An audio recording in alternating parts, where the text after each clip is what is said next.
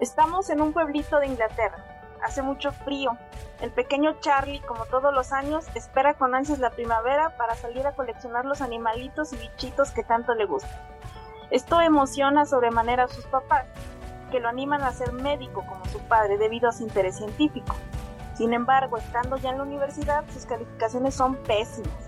Su único interés es disecar animales.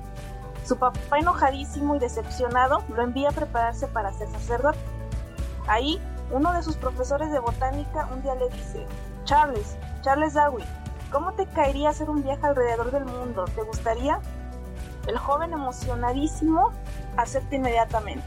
Así podré conocer todos los animales de todos los continentes. Este viaje fue el principio de las expediciones que Charles Darwin hizo y donde todas sus observaciones con todo lo que él observó dedujo que todos los seres vivos nos adaptamos y evolucionamos. Es por eso que el día de hoy en este episodio les traemos algunos datos y curiosidades acerca de la evolución. Estás escuchando Ciencia Ligera, un podcast donde nos reunimos amigos para platicar acerca de datos, eventos, hechos y avances científicos de una manera ligera y divertida, con el fin de que te sumerjas o te ahogues en el fascinante mundo de la ciencia. ¿Cómo están todos? Bienvenidos. Este, Hola. Bien. Pues vamos a, vamos a hablar en este, en este episodio sobre evolución y vamos a tratar de aclarar algunas dudas y, y pues este, hacer más grandes otras dudas, ¿no? Sobre la evolución. Pero primero, ¿qué es evolución? Vamos, vamos viendo. Evolución básicamente es, en los términos más simples que se pueden explicar, es el cambio gradual que tienen todos los seres vivos que están en el planeta. Entonces, la evolución es el cómo esos, esos animales, esos seres vivos cambian. Y ¿Cambian a nivel cómo, Raúl? Eh, a todos los niveles. Ahorita, ahorita lo vamos a platicar. Pero... y entonces, por ejemplo, alguna especie que ha, digo ahorita, las tortugas, mm. que ya sabemos que han estado desde el principio de, de los tiempos, bueno, con los dinosaurios que son de las especies, ¿no? ya lo vimos. Eh, bueno, supongo que han sufrido cambios, pero ¿se le puede llamar evolución? Claro. O sea, me refiero a la evolución es un requisito para que una especie permanezca en la Tierra. Mm, no. No. No necesariamente. bueno, más que un requisito, la evolución está sucediendo siempre, aquí, ahora, en todos los organismos la evolución está sucediendo. Ahora, la evolución permite que algunos organismos se adapten y sigan, se adapten al ambiente y sigan sobreviviendo. Cuando sucedió el meteorito en los, en los dinosaurios, algo de la variación de su población les permitió seguir viviendo. Pues podríamos decir que ya estaban evolucionadas para la adaptación en ese otro ambiente. Okay.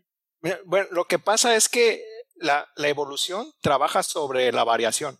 O sea, si tú no tienes variación, este, no, hay no hay selección natural, que es uno de los mecanismos de evolución. Entonces, hazte cuenta, en, en la población de aquellas tortugas, había tortugas rojas, verdes, amarillas, este, grises a lo mejor. Cuando cae el meteorito, todas se mueren menos las color pardo, porque esas color pardo tenían algo. Entonces nosotros ahora vemos la tortuga color pardo y ya no vemos los otros colores que habían. Pero desde, desde antes que cayera el meteorito, esa variación ya estaba presente. Y la selección natural trabaja sobre variación. Si tú no tienes variación, la selección natural no puede trabajar. Es como, es como un matrimonio, ¿no? Necesita variedad. Necesita variedad. hay, que, hay que dejar claro que esas variaciones, perdón, Jair, esas variaciones tienen que ser compatibles con el medio ambiente. Por ejemplo, recuerdan, recuerdan cuando eh, los que escucharon y si no lo han escuchado, por favor vayan a ver nuestro episodio especial el Día del Niño, donde tuvimos un invitado que nos habló acerca de la eh, parte de lo que nos habló fue de la evolución de los dinosaurios y mencionábamos cómo es que en la actualidad muchas de las aves se evolucionan a partir de dinosaurios eh, y esto es debido a que ellos se adaptaron. Después de que cae el meteorito, pues se alimentan de carbón, que es lo único que tienen, o sea, estos organismos que estaban con, era, compatible esa característica de alimentarse de carroña con el medio ambiente. Eso les permitió pues seguir eh, evolucionando, ¿no? Adaptándose en realidad. Perdón, puede, ser, o sea, que, que una característica, una variación que tiene un organismo, no necesariamente tiene que ser como compatible con el ambiente para que evolucione. Porque, por ejemplo, está otro mecanismo que se llama, bueno, a lo mejor vamos a verlo después, deriva génica, que eso es al azar. O sea, si, si sucede un evento al azar, como por ejemplo un terremoto, ¿no? Y le cae una piedra a toda una población de tortugas rojas, pues esa población de tortugas rojas ya no va a estar, solo van a quedar las tortugas pardas. Y no es algo que, que seleccionó la selección natural, sino que fue algo al azar, ¿no? También eso es otro tipo de evolución. o sea, no necesariamente las características tienen que estar ligadas con el medio ambiente. Lo que pasa es que sí hay que decir, perdón, que hay muchos, o sea, muchos mecanismos de evolución y que no es uno solo el que eh, se mantiene durante la selección o la adaptación de una, de una especie. Que pueden ocurrir cosas este, externas, como acabas de decir, llega. A lo mejor esa tortuga era la más evolucionada, la más adaptada, pero viene un factor externo por un, meteorito, una inundación o lo que sea, y pues muy adaptadas, muy evolucionadas, pero pues ahí se quedó, ¿verdad? bueno, eh, no sé, muy evolucionadas, no, no me gusta tanto el término, a lo mejor más, adaptadas, más, adaptadas, este, más adaptadas, adaptadas, perdón, al, al, ambiente, al entorno, ese sí me gustaría más, más evolucionadas, no, no, no sabría. Sí, sí. Y, y, fíjate, yo tengo un ejemplo, les traigo un ejemplo precisamente al respecto sobre la, la adaptación, ¿no? Este, porque es un, es un ejemplo donde la adaptación causa la extinción. ¿no? Y es, es el ejemplo de un ave. Es un ave que eh, vive en Madagascar, vivía originalmente en Madagascar y migró hacia una islita que en realidad es un atolón que se llama el atolón de Aldabra, que está ahí cerquita de Madagascar. Este, ay, Disney, no nos vayas a tumbar el, el video, por favor. ah, no, es de, es de DreamWorks. DreamWorks. Ah, es de DreamWorks. Sí, sí, DreamWorks, perdónanos. Este, entonces, eh, esa ave migró hacia el atolón y en el atolón resulta que se la pasó a toda madre. O sea, ya no tenía ningún depredador, estaba bien chido. ¿Ya lo dijiste? Es una tole grandota. Sí, es una. es, de chocolate. es como una isla, es como una isla que está así, entonces el mar está por afuera y también hay agua por adentro. Como dona. Como una donita. Donón se debía de ver.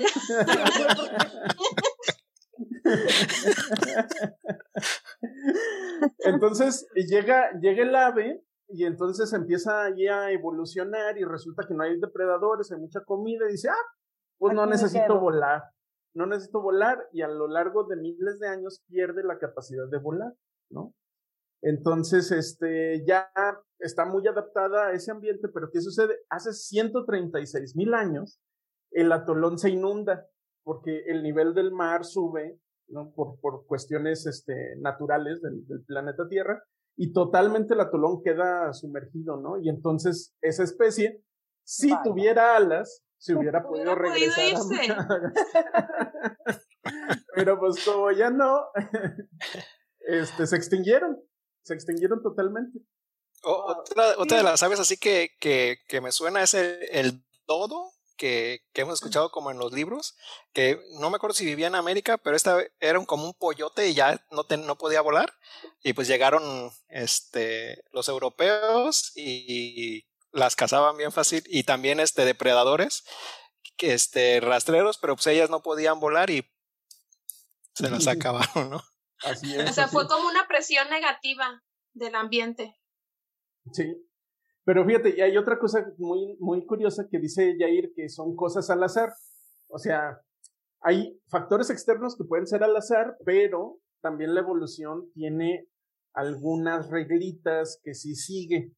Porque, ¿qué sucede? Que hace no muchos años, el atolón este del que les estaba hablando volvió a salir a la superficie, ¿no? Entonces volvió a tener vegetación después de muchos miles de años y ahora encontraron de nuevo unas aves que están perdiendo la capacidad de volar, que descienden de la mismo, de los mismo tipo de aves que habían migrado de Madagascar. O sea que el, el, la evolución tomó el mismo camino dos veces en este lugar porque las condiciones del medio ambiente eran las mismas, ¿no? Entonces... Pero, o sea, quiere decir que el mismo tipo de ave o muy parecido volvió a migrar al atolón. Ajá, y volvió, a evolucionar. Ajá. Pues necesita que le metan un gatito a esa, a esa isla, ¿no? Para que de hecho, no, se confíen tanto. De hecho, eso es lo que está sucediendo, que en el atolón ahora ya hay este, especies que han introducido, que ahora sí son depredadoras. Entonces eso está haciendo que la evolución no sea tan rápida. O sea, está perdiendo la capacidad de volar, pero, pero no a la misma tasa que, la, que lo había hecho anteriormente. Antes. Y bueno, pues también con, con el calentamiento global, muy probablemente otra vez se, van a desaparecer, ¿no? bueno, al menos que los gatitos ahí hagan una presión positiva para que ellos puedan este, eh, volver a volver, a, volar. ¿Por qué no hablamos tantito así rápidamente del ejemplo más típico de, de evolución o de selección natural que, que nos enseñan? Porque igual... a ver. O sea, el de la jirafa, ¿se acuerdan? Uy. Sí. Porque, porque yo creo que es muy fácil este, pensar que la jirafa le creció el cuello para poder agarrar las hojas del árbol, para alimentarse de las hojas del árbol, ¿no? Y así muchas veces, este, la, ¿eh? ¿Qué pasó ahí? Ah. No, le estoy haciendo como jirafa. entonces, entonces, más bien, o sea, no es que haya agarrado la habilidad de crecer el cuello, sino que que las que no podían, las que tenían cuello chiquito hace muchísimos años, fueron las que, las que no sobrevivieron porque no podían alimentarse de los árboles, ¿no? O sea, son, es, tienes que verlo como un poco diferente, no, no es de que le crece el cuello, sino que las que ya tenían el cuello más alto y más alto fueron como las que fueron sobreviviendo. Exacto, eh, yo me imagino que había una, una población de, de jirafas que tenían el cuello cortito y por ahí una rara, una extraña por ahí, este, tenía el cuellito un poquito más largo y ese le daba una ventaja de poder alcanzar ahora las hojitas que, que estaban en unos árboles, ¿no? Y entonces a lo mejor esa se apareó con otra que tenía otra vez el, cuellito largo y así se fue este poquito. exacto la población de, de las que tenían el cuello un poquito largo fue creciendo y fue sustituyendo a la de a la población de, de cuellos este, sí no es ¿no? es como una que una jirafa de pronto se haya estirado y estirado y estirado y estirado porque una, ni diez ni mil una cosa no, es Pero una es que, población por ejemplo una cosa ah. una cosa que, que a lo mejor que debe quedar claro es que los individuos eh, no evolucionan no lo que evoluciona es una población en, términos, en términos de biología, ¿eh? O sea, ustedes sigan estudiando, sigan preparándose, todo bien. No hay estamos hablando de y con eso, decir eso de que una jirafa no, o sea, no se estiró, estiró, estiró, y no, es como pensar que una persona haga mucho ejercicio y se ponga así súper mamé, y sus hijos vayan a salir igual. O sea, no es así, es eh, algo ha de haber pasado, y como ya lo explicaron Jair y Marcelo, o sea, existían poblaciones de cuello corto, cuello mediano, cuello grande, y pues eh, se vieron más favorecidas las que tenían un cuello más, más largo. A ver, y aquí tienen que considerar otra cosa. Eso solo sucedió porque la vegetación, ¿no? La vegetación más rica o menos, menos consumida, digamos que tenía menos competencia, era la que estaba más alta. Si, si, en ese momento hubiera habido algún cambio climático que hubiera causado que se perdieran todos los árboles altos y se generaran solo pastitos, ahorita las jirafas serían como osos hormigueros. Las jirafas estarían feas, ¿no? sí. Entonces, las jirafas estarían así muy feas, la verdad. Diferentes tipos de jirafas, o sea. Así es, así es. Entonces son las dos cosas, ¿no? Pero no sería a lo mejor la misma especie a lo mejor. Ah, puede ser, puede ser. A lo mejor. Puede ser.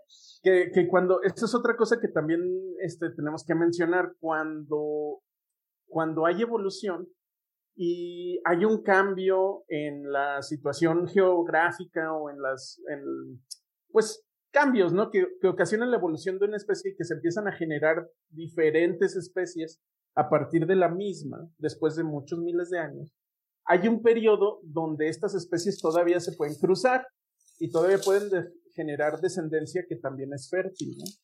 Y luego, si siguen evolucionando y se siguen aislando y se siguen separando en el camino de la evolución, llega un momento en el que ya no se pueden reproducir.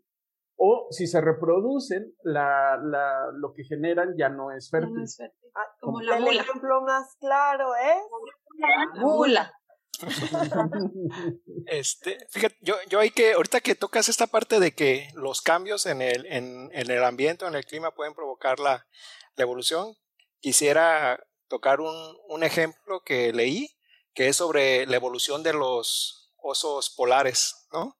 Esos ositos blancos, este, peluditos que todos que se quisiéramos abrazar. ¿El, que... ¿el de refresco? Ándale, ese, que después le da diabetes en los comerciales. No, dilo Marcela, a ver si nos patrocina. Di, tú menciona el nombre, si nos patrocina. La Coca-Cola. bueno, este, este, este osito hicieron en la Unión Europea hicieron un proyecto de, de secuenciación del genoma de los osos polares para ver cómo evolucionaron y, ver cómo el, cambio climático va a hacer que posiblemente evolucionen otra vez. Entonces lo que sucede, ya hicieron este 80, 80 osos polares, los secuenciaron y 10 osos pardos que son como los más relacionados a los osos polares.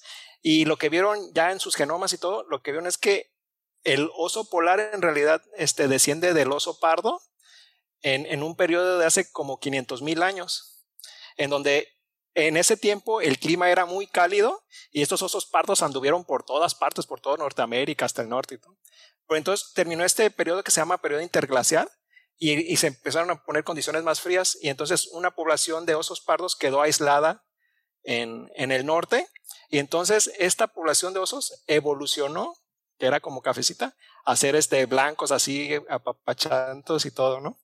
Entonces lo que, apapachadores y todo. Entonces lo que vieron al, checar su genoma es que 16 genes habían sido seleccionados positivamente. Ser seleccionados positivamente es que fueron seleccionados por, por selección natural. Eso significa selección positiva que fueron seleccionados por selección natural. Entonces, 16 de esos fueron los que vieron que tenían como más presión de selección y uno de esos, uno de esos genes este, es el gen APO, ApoB, que es una, una lipoproteína que se une al colesterol malo, al LDL, y, ese, y esa proteína permite que el colesterol vaya hacia las células para que por ahí sea degradado. Entonces, no sé si ustedes, bueno, yo creo que todo el mundo sabemos que si tenemos el colesterol alto, el LDL es un riesgo para un ataque al corazón. Entonces esos osos polares lo que tienen es un cambio en ese gen que lo que permite es que ese LDL no le haga daño, es ese ApoB. Entonces, imagínate que nosotros pudiéramos usar esa, esa tecnología de, de osos polares para que no nos diera ataques cardíacos. Pero, pero no le hace daño. ¿Cuál, qué, ¿Cuál es el beneficio que le genera al oso polar tener esa... Ya es que cuando, cuando hace frío, necesitamos quemar mucha grasa. Entonces, estos, estos ositos eh, evolucionaron hacia una dieta, hacia una dieta rica en grasas. Entonces, ocupaban algo para que esa, ese colesterol no les hiciera daño. Entonces, hay un cambio, no sé qué cambio es, pero hay un cambio, hay una presión de selección en ese gen, que ese gen lo que hace es bueno, esa proteína de ese gen hace que el colesterol vaya hacia las células para que se pueda degradar. Entonces, no le hace daño el colesterol malo a los, a los osos polares. puede tener mucho colesterol y, no le pasa nada. Oye, no, le va a dar un infarto. interesante. Oye, eso, eso, no, no le va a dar un infarto. pensé que me nos ibas a decir de por qué se de pardo se volvieron blancos. Ah, es que es, ahí vieron, esperando. Ahí vieron otro gen bueno, es, es que el gen ese, el blanco es, pues, es el más, este, como más impactante, pero eh, quería platicarles primero el del colesterol. Pero hay, un gen que se llama... Ya se desconectaron, ya, ya no te van a escuchar. Ya. ¿Qué? ¿Quién, ¿Quién, se desconectó? nuestros, nuestros, Ah, por lo de los osos blancos. Así de nada, no dijo eso.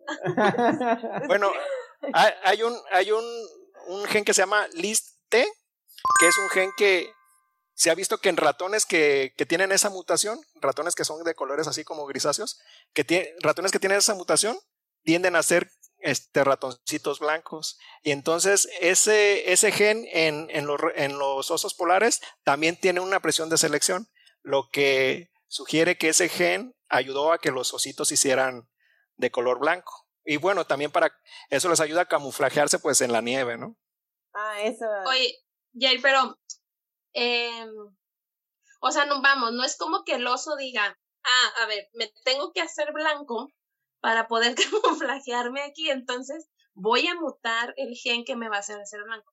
O sea, la mutación se dio, como se dan muchas mutaciones en todos los organismos al paso del tiempo, ¿no?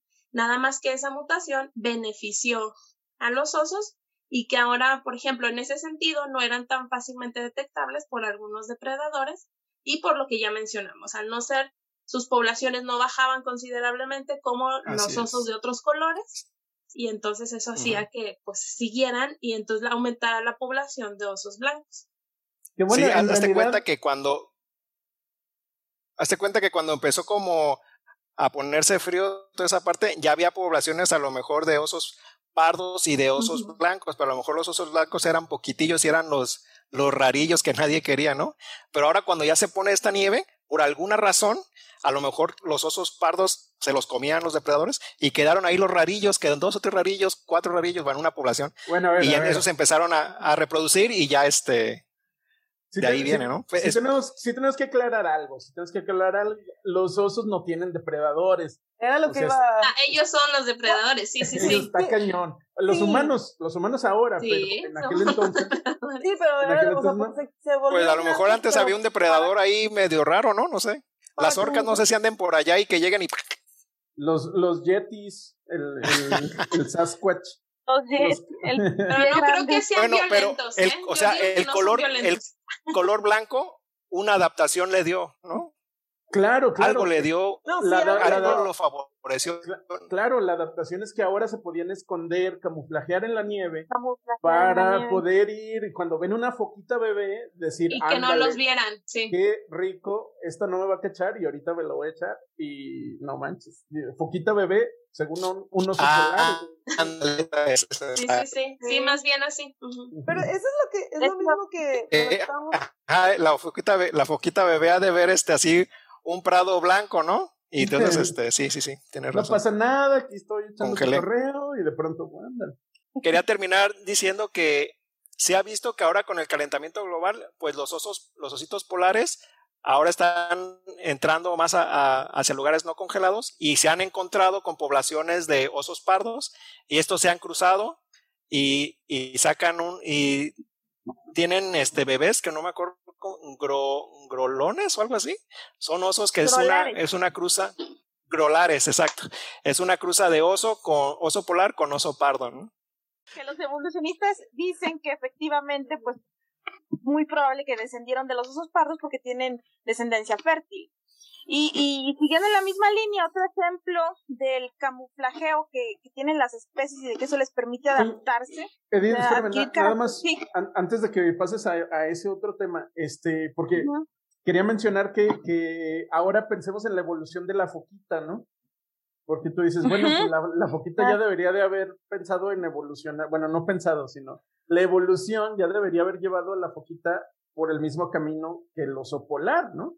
Para, so, para que la foquita sobreviviera. Y sí pasa. Ah. Existen algunas especies, algunas especies que tienen cabello y que son, el cabello es blanco. Cuando, ah, sí, sí, es verdad. Y eso es precisamente para que los osos no las vean cuando están todavía en tierra, que no, no son tan buenas para, para pues escapar hacia el, hacia el mar y nadar, ¿no? Que son esas foquitas que, que matan los, los de Canadá, ¿no? Las, las blanquitas así bonitas que pa, pa, pa, esos canadienses no tienen corazón, la neta, están tan bonitas que están.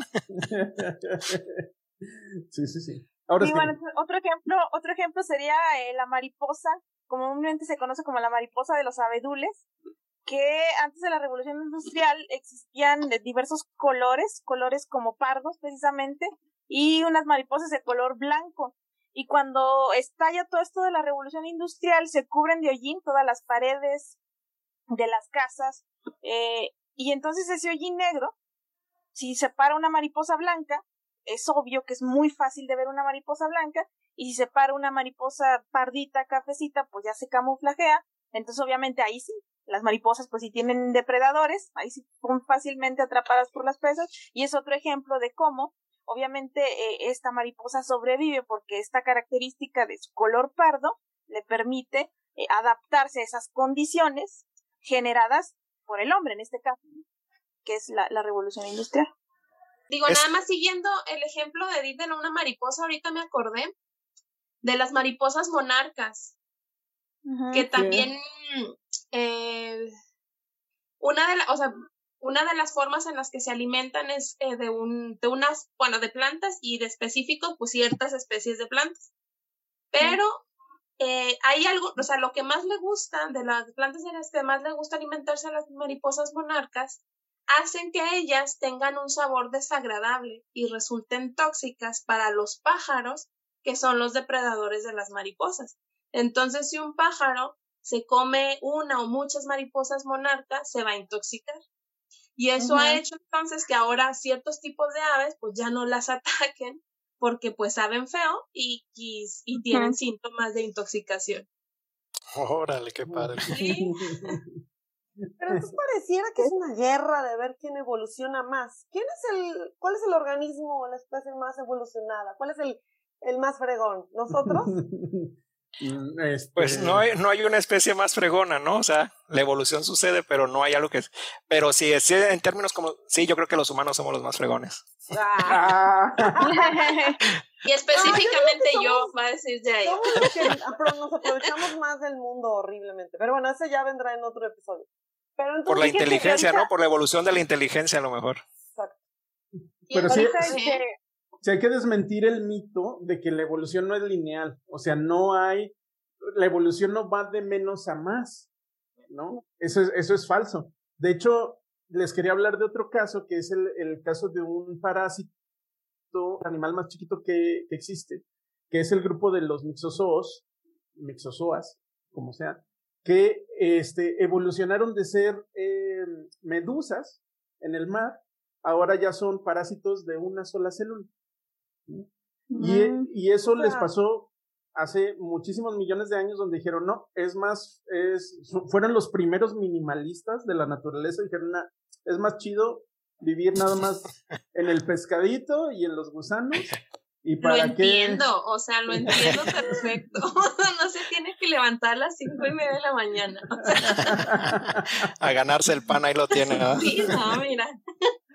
Entonces, esta, esta, esta especie unicelular es la versión más evolucionada de ese, de ese linaje, ¿no? Y, y es más simple de lo que era anteriormente. O sea que el mito está en que mientras más evolucionados, más complejos, Ajá, no necesariamente. Sí, la, evolución no busca la perfección, ¿no? O sea, le, le, le, va si eres perfecto o no eres perfecto. la evolución lo que busca es que te adaptes al medio. Y, y siempre promover que, que, generes descendencia.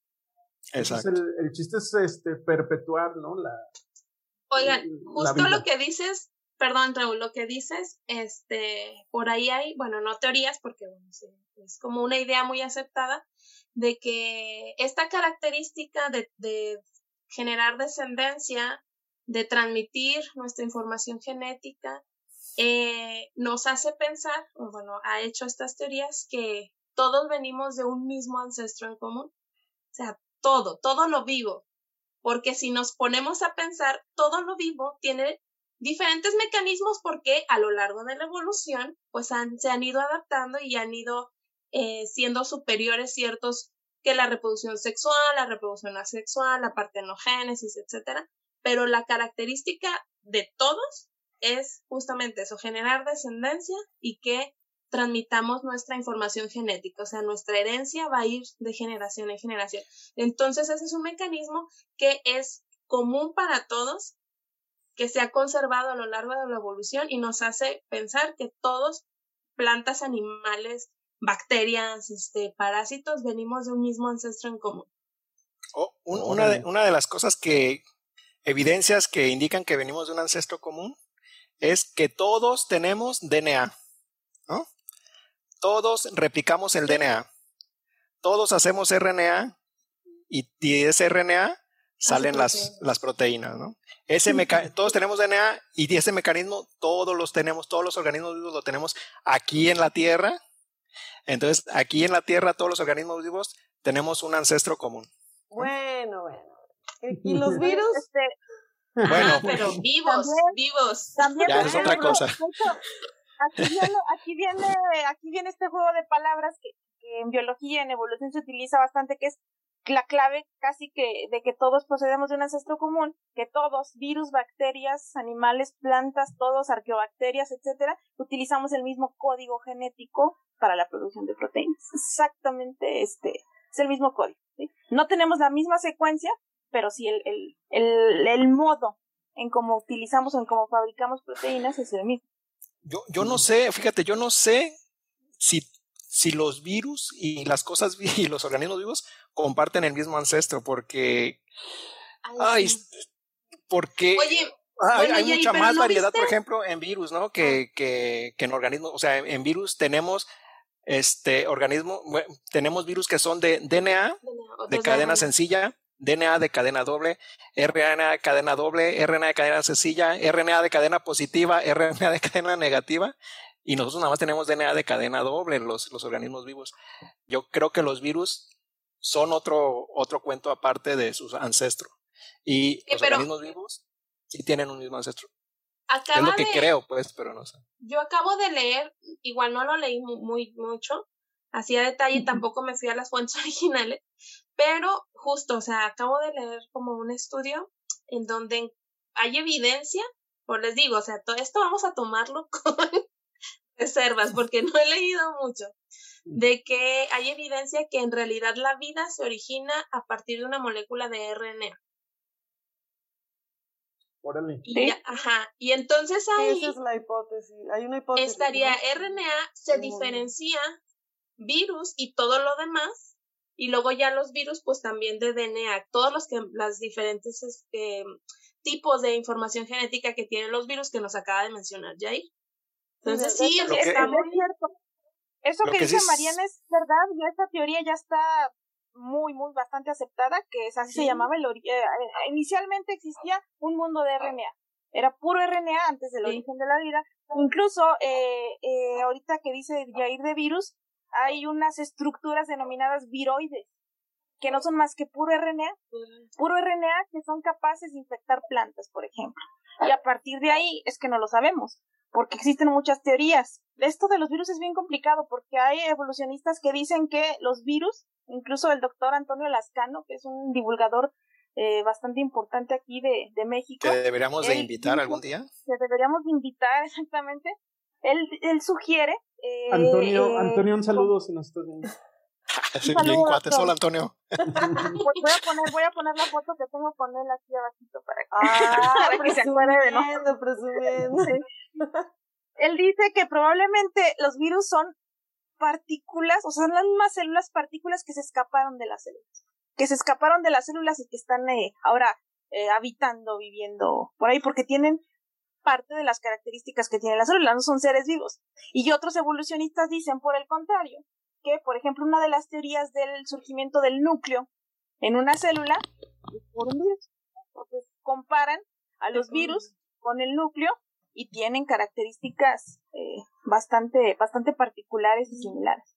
Pero sí, esto es muy, muy complejo, ¿no? No, podemos. tiene, tiene sentido esto de que a lo mejor el primer organismo vivo era de RNA porque el RNA tiene, se le han descrito muchas funciones, mientras que el DNA solamente tiene una función, ¿no? Es la de guardar el material genético. Mientras que el RNA puede guardar material genético también en, los virus, pero puede tener este funciones como de enzima, ¿no? Como de tijeras, etcétera. Tiene los ribosomas, etcétera. Tiene estructura, exacta. Tienen muchas funciones el RNA y mientras que el DNA solamente tiene una función. Bueno, pero yo estoy... Sí, no, no, no, digo, nada más iba a decir, está, está pues impresionante porque, bueno, aparte también eh, hay mucho tiempo, o sea, a la vida se le ha dado mucho tiempo para la evolución, ¿no? O sea, se se cree que la primera forma de vida, la que sea que haya existido, data de por ahí de 3.500 millones de años. O sea, es impresionante. Y nosotros surgimos hace 120, mil años, o sea. Yo te iba a decir millones. y, y, en la Biblia dice que fueron hace seis mil años, ¿no? en la Biblia dice que hace fue que fue hace seis mil años. No, bueno, pero pero pensando pensando en pues en nuestros radioescuchas que están en casita, ¿no? pueden decir ellos, bueno, ¿y, todo esto para qué me sirve? O sea, a mí qué la evolución, a fin de cuentas, pues yo no voy a evolucionar, mis hijos no van a evolucionar, este, ¿de qué, de qué se trata esto? Pues déjenme les platico que esto es muy importante, este, considerarlo para el tratamiento de muchas enfermedades, porque mientras su cuerpo no evoluciona, estamos hablando de los virus, los virus sí evolucionan dentro de su cuerpo cuando los infectan. ¿no? Eso es una cosa que pasó muy claramente con el virus del VIH que produce el SIDA. Este, porque y del COVID. Y del COVID. Eh, pero, pero sí, el virus del VIH produce SIDA. Si usted leyó en Facebook que no, es falso. De verdad sí. Que no existía. que, que, de hecho, antes de que continúes, eh, acabo de escuchar una noticia que en Quintana Roo y en Yucatán se están aumentando los casos de, de VIH y no dijeron ahí, pero también Colima, en donde estoy yo, también hay una incidencia alta de, de VIH, ¿no? Al parecer, por algo que hizo por ahí, este, algo, algo malo ahí en el gobierno, sin meternos en qué, que ha provocado que esta, que aumenten los, los casos de, de VIH. Sí, sí, sí. Y entonces lo que sucede cuando, cuando el VIH entra en el cuerpo de una persona es que se empieza a multiplicar y tiene, tiene metido un, unos, un mecanismo que hace que se que cambie y se metan muchos cambios en la secuencia del, del virus. Entonces, se generan muchos virus y no todos los virus son iguales. No son exactamente iguales, ¿no? Tienen muchos cambios. Entonces empieza a ver una especie de evolución dentro del cuerpo de cada persona. Entonces, ¿qué pasaba al inicio de la, de la epidemia del, del SIDA? Les daban la única droga que se tenía, el único fármaco que se tenía, que era el AZT, y ese, digamos que era efectivo contra el 80% de los virus que están en el cuerpo de la persona, pero el otro 20% tenía la manera de hacerse resistente. Y entonces esos eran los que ahora infectaban de nuevo células y ahora ese 20% empezaba a crecer de nuevo y ahora se volvía el 100% de virus que todos eran resistentes a la medicina que les estaban dando. Entonces, lo que se, lo que se buscó hacer en términos muy gruesos, ¿no? Y con perdón de los, de los médicos internistas y virólogos y todo, este, lo que se buscó hacer es dar de manera intermitente este fármaco para permitir que no, que la población que era sensible a la medicina compitiera con la población que era resistente y dar otra medicina para la población resistente. De esa manera ibas bajando las dos poblaciones al mismo tiempo. Y todo eso está regido por los principios de, de la evolución, ¿no? Pues todavía hoy en día los tratamientos contra VIH no puedes utilizar un solo fármaco. Normalmente son dos o tres y luego se van rotando, justamente por, por eso. Y otro, otro del caso de, de evolución que también nos afecta es las superbacterias, que eso lo vamos a hablar en, a lo mejor en otro episodio, pero las superbacterias también también vienen de, de un producto de evolución, ¿no? Eh, eh imaginemos que estamos enfermos de, de que una enfermedad de bacterias, no sé. Laringitis, bronquitis. De estreptococo. De estreptococo, estamos enfermos de estreptococo, ¿no? Entonces, eh, en nuestra garganta ahí tenemos el estreptococo y tenemos varias formas de ese estreptococo, ¿no?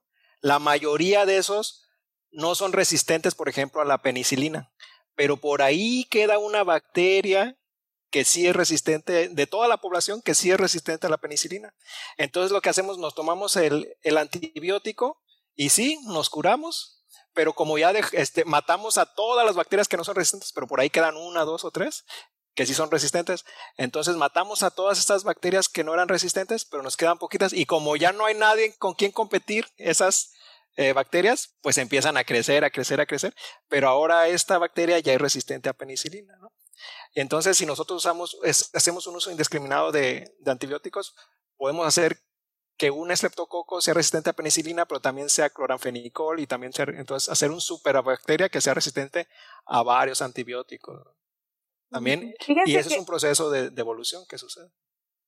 Me gustaría ya aportar un dato, ya Irving, este, qué bueno que, que mencionas esto de la resistencia a las bacterias, que de hecho es un mecanismo de evolución, que es la transferencia horizontal de genes, que como dice Raúl, para nuestros radioescuchas, nuestros podcasteros o, o nuestros youtuberos, los que nos observan y nos ven, eh, es la transferencia que se da de genes, el paso de genes entre especies distintas.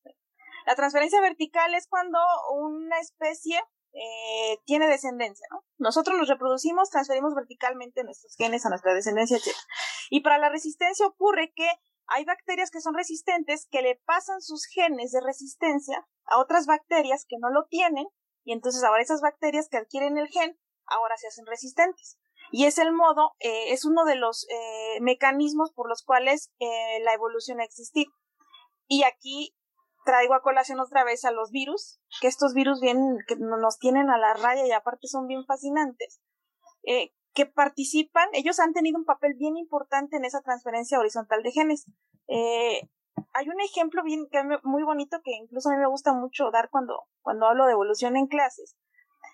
Cómo de organismos ya un poquito, vamos, a lo mejor mal evolucionados, no, no evolucionados, sino para no decir ese término más complejos. Como una planta le pasa sus genes a una mosca.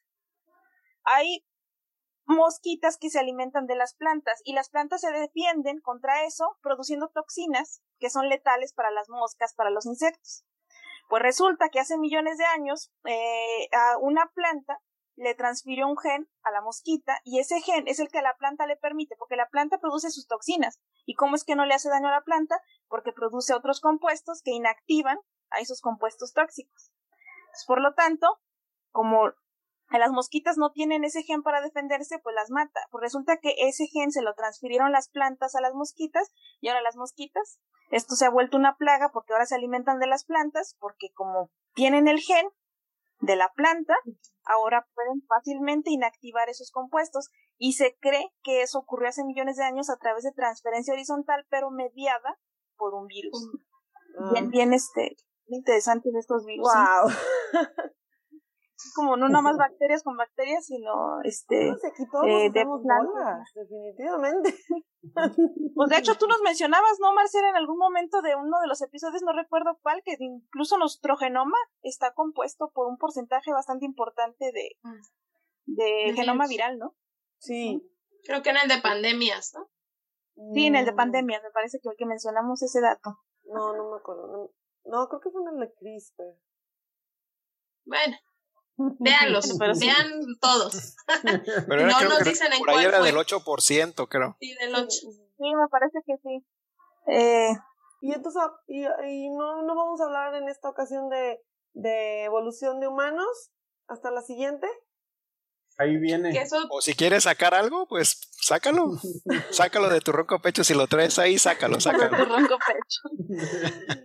Este, es que, a ver, es que el, la evolución como estaba diciendo Raúl, y como ya lo hemos estado eh, mencionando, bueno, es, es, un, es un proceso que dura muchísimos millones de años. En teoría, no todo el mundo cuando piensa en evoluciones, uff, se tarda millones y millones y millones de años, ¿no? Pero como ya también platicamos, los virus y las bacterias, su evolución es mucho más rápida, solo por el hecho de que se reproducen mucho más rápido y porque están en constante presión o en constante eh, sí, en constante presión. Entonces, la selección natural como que tiene que suceder para que ellos sobrevivan, ¿no? Y entonces, pero para los humanos hay, ha habido una cierta tipo de evolución, este, sí, eh, no tan, que no ha tomado tantos millones de años, ha tomado unos miles de años. Por ejemplo, la gente que es tolerante a la lactosa. O sea, ahí, en teoría, como mamíferos, la, la mamá le da leche al bebé, cualquier mamífero, no nada más humano. El bebé se alimenta de la leche y cuando crece, cuando ya no está tomando leche de la mamá, ya es independiente, se vuelve intolerante a la lactosa, al, a la leche o específicamente a la, al azúcar de la leche que se llama lactosa. Entonces todos los mamíferos son ya no, ya no toman leche cuando ya están más grandecitos, pero los humanos sí tomamos leche, somos bien, nos encanta la leche y el queso. Y, entonces quiere decir que somos em, eh, población grande del mundo, somos tolerantes a la lactosa, que es el azúcar de la leche. Y eso es cuestión de tiempo, Marcela. Ya pasa, pasa cierta edad en la que ya no puede. no, ese es el punto. que, que, o sea, que es, es una cuestión como una selección que, que si el humano ha mantenido, o sea, el, el a tomar nutrientes de la leche como em, e, en vez de como o sea como que se dio cuenta que la leche era como una buena fuente de nutrientes de proteínas y de grasas y decidió mm, eh, mantenerla en su en su dieta y eso hizo esa fue la, la presión para que las poblaciones o las generaciones siguientes a través del tiempo sí fíjate este imagínate a una persona que que es intolerante a la lactosa y a una persona adulta que sí es tolerante a la lactosa. Pues si tú tomas leche, pues uno va, a andar con gases y el otro no. Entonces, ¿a quién va a seleccionar? Una, una chava, si es un hombre, ¿a quién va a seleccionar? Pues al que no se echa gases. Y eventualmente el humano va a evolucionar. Va, a seleccionar al que no se echa gases, ¿no? Aunque ahora con las leches deslactosadas ese proceso de evolución ya, se perdió. Pero fíjate, eso me lleva a una, una, a una cuestión que quiero hacerle a ustedes. Imaginemos que el cambio climático no lo vamos a poder detener y a lo mejor pues van a venir este, temperaturas más calientes. ¿Qué creen que, se que favorezca la selección natural en, en humanos? Ustedes en, en unos eh, miles de años, cómo, si, si se da el calentamiento global, cómo ven a los humanos del futuro. Los, de Saltillo van a sobrevivir. Muertos nos vemos. Pero no como los ven en cambios físicos o... ¿Qué creen pues que, que, la selección natural favorezca? La mm. producción de proteínas chaperonas que permita que, que nuestras proteínas aguanten más temperaturas muy altas, ¿no? La eh, expresión de melatonina en la piel que nos... Um... No melatonina, melanina. Ay, perdón. Melanina, melatonina todos dormidos. Ah. Con la hormona del sueño. todos dormidos con melatonina. A lo mejor vamos a hacer este, eh, en, el futuro vamos a hacer morenitos, ¿no? O sea, melanina. Más, más morenitos, ¿no? O, van, o van a sobrevivir los morenitos. Sí, imagínate que, que, los, que los güerazos de allá de, de, Europa del Norte y todo, pues a lo mejor les da cáncer de piel, ¿no? Y, y, y entonces empiezan como a morir antes de reproducirse y, y, y, a los morenitos, este, pues vamos sobreviviendo poco a poco y este, esa población va, va a ir este, creciendo y va a ir disminuyendo la población de güerazos, ¿no? ¿Cómo ven? No sé, no creo que sea así tan simple. Pero, es que aparte, yo bueno, tenemos, tenemos la inteligencia los humanos tenemos inteligencia como para no irnos a, o sea, si ya sabemos que, que, va a provocar cáncer, pues no nos vamos, este, nos ponemos nuestro bloqueador y todo, a lo mejor eso no. No, todavía hay gente que... no le, no le tira la ardilla. Ah, si no, pero, si no o sea, pone, como, si no se ponen cubrebocas, humana? seguramente. ¿Cuántos días si no se ponen cubrebocas, seguramente la pandemia, por no eso nos va a quemar. Te vas a poner bloqueador con lo caros que están. Y van a estar más caros. Sí. A, ese respecto, yo tengo una recomendación de cine que hacerles. Y es la película de Idiocracy. ¿De qué? ¿De qué? Idiocracy. Ah, Idiocracy. Muchos seguramente ya la han visto. Es una comedia. Y es una comedia del 2006. Y básicamente lo que dice es esto. En el futuro, este, eh, empieza a haber como, como presión sobre los humanos y resulta que los humanos muy, muy, muy inteligentes pues no se reproducían porque ya como que no. Y los, y los más mensos pues tenían muchos hijos porque pues no sabían ni qué onda, ¿no? Y entonces eso llevó a que en el futuro todos sean mensos. todos sean, todos sean mensos. ¿En serio? Sí, entonces hay unos batillos que por, por cuestiones de la película que ya lo van a ver, viajan al futuro y aquí en el presente son unos total tetos, totalmente mensos. y llegan allá y los hacen presidentes. Entonces. Conozco varios que sí han de haber viajado en el futuro a este futuro. pero. Oigan, pero la cuestión del agua, o sea, ustedes hablan de las temperaturas y todo, o sea, la escasez de agua, y siendo que nosotros, digo, desde chiquitos nos enseñan que nuestro cuerpo es promedio 75% de agua, entonces necesitamos, o sea, ese, ese, no sé cómo, o sea, en, respondiendo a tu pregunta, Jade, en realidad yo, sí, por ejemplo, lo que dice Edith, bueno, vamos a generar mecanismos igual que a lo mejor lo han hecho las bacterias, que han hecho que las bacterias se adapten a temperaturas hasta de ebullición. ¿Por qué? Pues porque tienen la producción de proteínas que protegen a todo lo demás, ¿no? A todas sus, sus estructuras y les permiten vivir. Eso todavía digo, pues son mecanismos que se han visto. Pero ¿cómo le vamos a hacer cuando ya no tengamos agua? Y que necesitemos el agua porque nos vamos a morir. Pero hay mucha agua, hay mucha agua, Mariana. En el planeta hay mucha agua. Es tres cuartas partes de, de, agua, vas a decir. El sí, o sea, la, la no, mira, la inteligencia humana hace que podamos aprovechar esa agua de mar. O sea, ya hay mecanismos, nada más que son costosos, pero en dado momento se va a tener que aplicar. O sea, agua tenemos, no te preocupes, ahí tenemos. no, no, yo, lo que, yo, lo que, creo que, eh, bueno, ¿a, cuánto, ¿a cuántos años o miles de años estabas haciendo la, la proyección del cambio climático? Porque lo más, lo más rápido que va a suceder cuando este mundo esté horriblemente feo es que los ricos se van a ir a Marte y los pobres se van a quedar en la Tierra y ya. Se van, nos Pero a qué van a Marte, allá no hay nada. allá no hay nada en Marte. No, pero para eso están ya todas las naves y todas las, este, todo lo necesario para largarse. No, viste, hablando de otra película. Wally. Una de 1980. De seguro Raúl ya la vio. Don't look up. Está buenísima. Pero sí, pero ¿a, a, qué se van a Marte? Ya no hay nada. No, hay plantas, no hay agua. Es con el, la... Ah, va a haber en algún momento las, pues, lo que Sí, pues la tienen que descongelar o tienen aquí la tenemos en el mar, es más, o sea, confías mucho es más... en la inteligencia humana, van a encontrar claro, o sea, mecanismos ¿qué, para ¿qué es más ¿qué es más fácil? ¿Ir a sacar agua de Marte o sacar agua de aquí de la Tierra? O sea, de los mares. Digo. Sí, no, este güey quiere que todos se queden. Así, ahora todos se quedan así. Nos morimos, todos estamos en este barco. Es que, es que, a ver, yo, yo estoy del lado, yo estoy del lado de Yair, porque, porque si tú piensas, a ver, Elon Musk tiene 400 billones de dólares y puede decir, o compro Twitter, o me pongo a hacer agua para que todos no nos extingamos. Yo creo que ahí sí, ahí sí. Sí, sí, cierto. Otra vez, compra Twitter. no, pero o sea, o sea yo digo, la, la tecnología ya existe.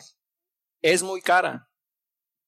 Todavía, pero eventualmente se va a tener que aplicar. porque cuando ya no hay agua, es más caro ir a Marte, ir a vivir a Marte que sacar el, hacer agua potable el agua de mar, ¿o no? que, que, que, por cierto en la película de Don't Look Up, de hecho se van a, a, a un exoplaneta, ¿no? según esto se van a Próxima Centauri, que es la, la estrella más cercana este, a nuestro Sol, que se piensa que puede tener algún planeta con agua líquida, y, y en, el, en la película hasta tiene vida, ¿no? Tiene animalitos y todo. Bastante grandes. pues, bueno, Pero bueno, este, en dado caso que, por ejemplo, no pudiéramos transformar el agua o no sé, no nos fuéramos a Marte, ¿cómo evolucionaríamos en esa, en esa parte para regresar a la parte de evolución? de evolución? ¿Cómo se imaginan? A lo mejor unos riñones más eficientes. Eso te iba a decir, a lo mejor tendríamos que hacer, o sea, viéndolo desde esa perspectiva, nosotros tendríamos que evolucionar para poder a lo mejor tomar agua salada. De hecho, tienes, tienes el ejemplo de muchos animales del desierto que han evolucionado. Por ejemplo, hay, hay, un roedor que hace pipí, creo que una vez a la semana, y hace como un gelecito, no hace, no hace agua. Líquido. Ajá, para precisamente ahorrar, ahorrar toda la, toda la humedad, ¿no? Pues las mismas plantas, ¿no? Los cactus que son capaces precisamente de absorber la, hasta la mínima gota de agua precisamente con esos mecanismos para poder contender contra las sequías. todos esos mecanismos, a lo mejor en algún momento, si no terminamos mensos, como dice Raúl, que nos reproduzcamos nomás, sí, probablemente sí podamos sobrevivir, ¿no? Pero, Oye, pues, pero es que también ese es un mecanismo de, de, evolución, la reproducción, porque estamos diciendo que dependiendo de la tasa de reproducción de una especie, es como la tasa de evolución. Más o menos, digo, no, no como regla, pero por lo general, en un organismo que se reproduce más, más rápido, pues tiende a evolucionar a tasas más, más rápidas. Entonces, a lo mejor por ahí, si nos queremos evolucionar, a ver, ustedes si queremos evolucionar mucho. hay, que, hay que poner.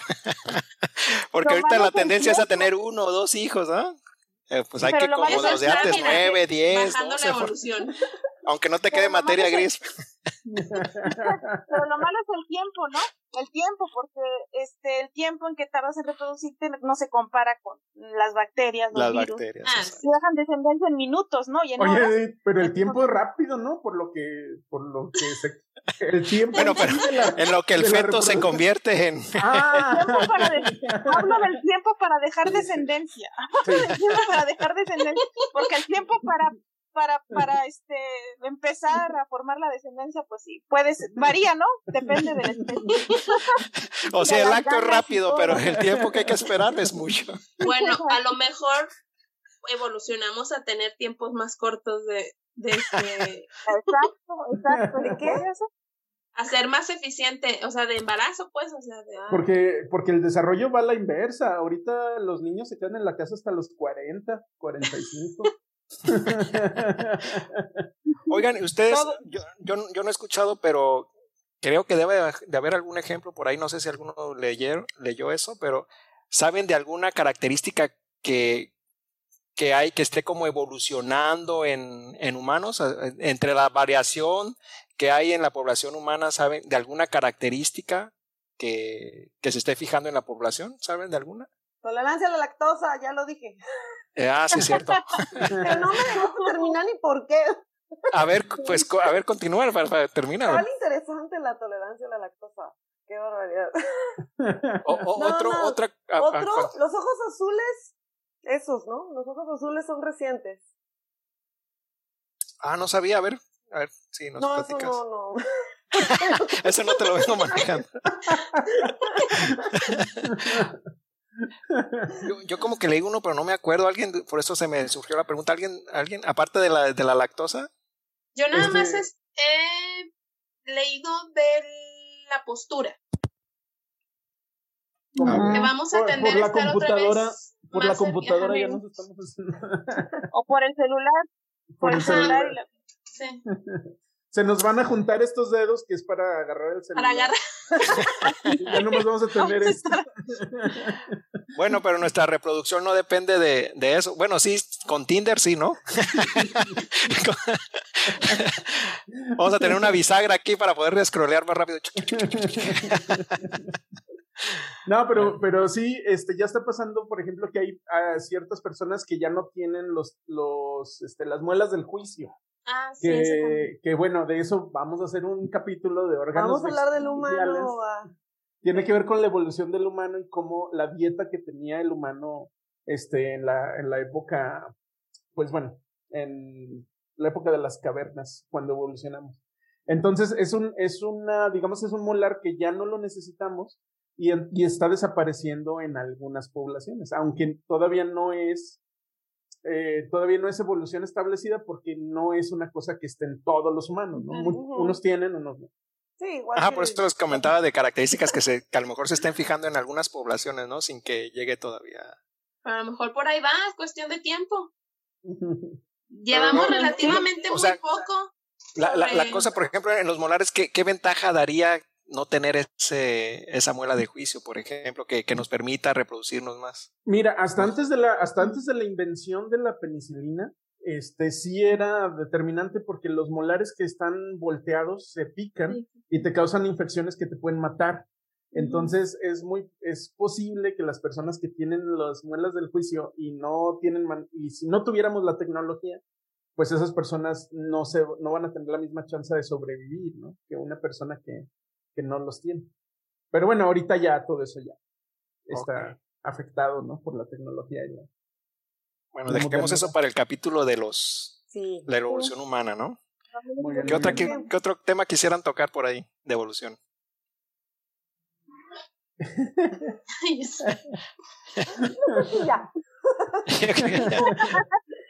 Para no hacer esto más largo, yo creo que aquí nos vamos a agarrar de este episodio. Por favor, véanos en este episodio para que podamos eh, extendernos un poquito y dedicarnos es única y exclusivamente a la evolución humana que está bastante interesante. muy, muy interesante. ¿Qué, qué cosas rescatan de, de, de la plática? A ver, por ejemplo, un o sea, resumen, por favor. No, de las cosas que yo rescato, o sea, la, de las cosas que yo rescato, o sea, la evolución, la evolución no es lineal, ¿no? La evolución, por ejemplo, no busca la perfección, ¿no? Y generalmente es un proceso azaroso, ¿no? Y, y que el mayor mecanismo de, que promueve la evolución es el de la selección natural de la que describió Darwin. Es con lo que yo me quedaría, no sé si ustedes se quedarán con otra cosa. No tiene que durar, ya dijiste, no tiene que durar millones de años, no puede, dependiendo del, del organismo. Ah, exacto, y también eso es otra, ¿no? Que, que la evolución es es un proceso que se da a través de, del tiempo, ¿no? Aunque en organismos como bacterias y, y virus es, es, demasiado rápido, pero en otros organismos sí se requiere algo de tiempo, o sea, y que también otra cosa es que los individuos no evolucionan, sino que evolucionan las, las poblaciones de especies. Sí, con eso y quizás que, o sea, la evolución, como dices, no es perfección y también no hay, vamos, hay evolución que sale mal, pues, o sea, hay evolución que puede extinguir especies, que no, no necesariamente hablar de algo más evolucionado es algo mejor o más complejo, ¿no? o sea, simplemente es algo que ha pasado a través del, del tiempo. Y también tenemos, tenemos que reflexionar el gran papel que juega en esto la suerte, ¿no? porque tú puedes estar muy adaptado al tu clima, como estaban los dinosaurios en su, en su eh, etapa, en su época, y de pronto te cae un meteorito y pues ya. Exacto. Te va todo por la borda. Sí. O sea, tantos años, ya lo habíamos hablado, también que iban, tantos miles de años que llevaban ya que dijeron, miren, aquí nosotros ya. miles de millones, no, de cientos de millones, ¿no? De 300, 320 a 65. Sí, escuchen otro capítulo de dinosaurios. De dinosaurios, que ese fue un evento bien importante para que surgiéramos, pues muchas especies. También. Como nosotros, poderosos los humanos. Bueno, los mamiferillos, sin chiste que nos dijo Josué, aprovecharon las condiciones, tenían características en su población, era, era variada que permitió adaptarse a esas condiciones después del meteorito. Y ya ahora sí, con el espacio libre, pues pudieron crecer y reproducirse y diversificarse en diferentes formas. A ver, este, entonces recuérdenos las redes sociales. ah, bueno, sí, claro, Redes sociales. Estamos en todas las redes sociales como ciencia, generalmente ciencia-ligera, este, sobre todo en YouTube y en Spotify.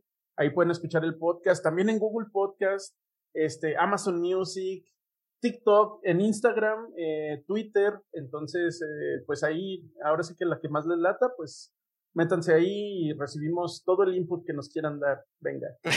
leemos todos los comentarios, tres, ¿no? Pero sí los leemos. y los Suscríbanse a todas las redes. Sí, y toquen la campana. Un gusto. Pues bueno, este fue nuestro. Un gusto, este fue nuestro episodio en donde hablamos de datos curiosos, interesantes de la evolución. Muchas gracias por acompañarnos, chavos. Nos vemos para la próxima. Estén pendientes de nuestro episodio de evolución humana. Hasta luego. Bye.